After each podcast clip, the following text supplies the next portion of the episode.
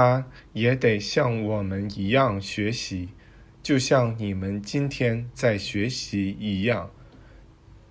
他也得像你们和我们一样反复进行尝试，也得牢牢站稳，握紧拳头，咬紧牙关地说：“我会成功的，因为我知道基督活在我自身之中。”我们认识到，正是这内在的基督成就了过去和现在的耶稣。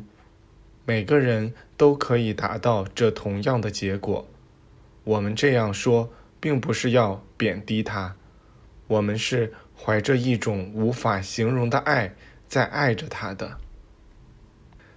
他忍受了小我的极度苦难，以便将其人民带向上帝，以便向他们指出摆脱罪恶、疾病与不幸的道路，以便使其门徒。能显现出他们自身之中的天赋，以便告诉所有人，天赋活在每个人之中，并爱着每个人。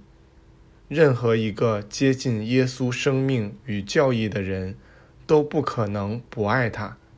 他是我们完美的兄长。但是，假如我们出卖了自己作为继承者的权利，假如。我们忽略或藐视上帝那些有益的法则，我们就背离了天父的居所，并迷失在了远方。这时，故乡那丰富的热量与欢乐，对我们又有何用呢？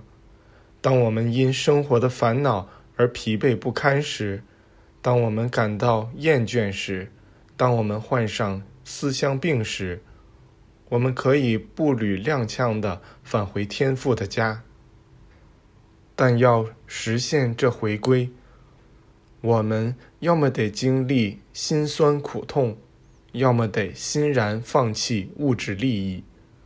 我们以怎样的方式获得领悟与觉知并不重要，反正我们最终总会走向高处，召唤我们前往的那个目的地。每走一步，我们就会变得更强大、更勇敢。最后，我们不再踉踉跄跄、犹豫不定。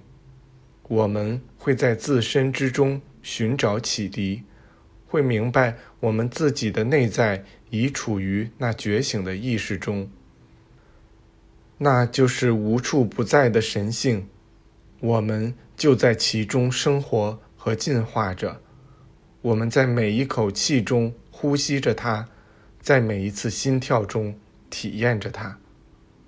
不要以为你们必须到我们这儿来，回到你们自己家里去吧，去到你们的教堂、祈祷室里，独自待在你们想要待的任何地方。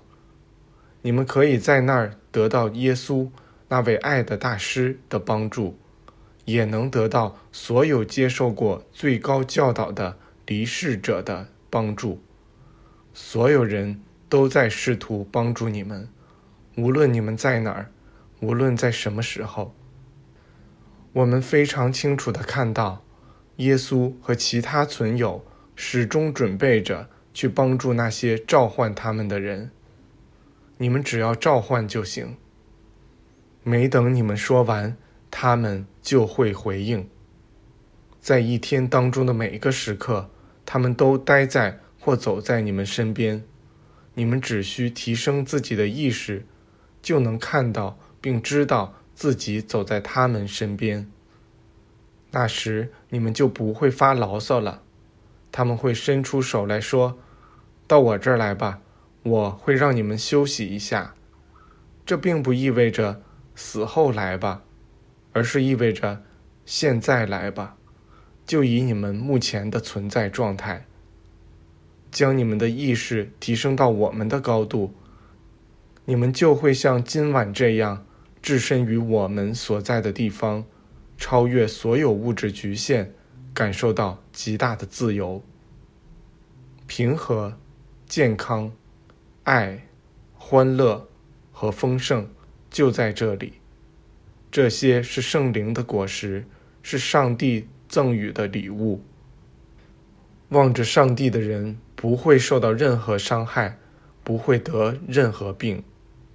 如果我们一心只看着上帝，我们的病就会以超越戒律者的名义，也就是以耶稣基督的名义被治愈。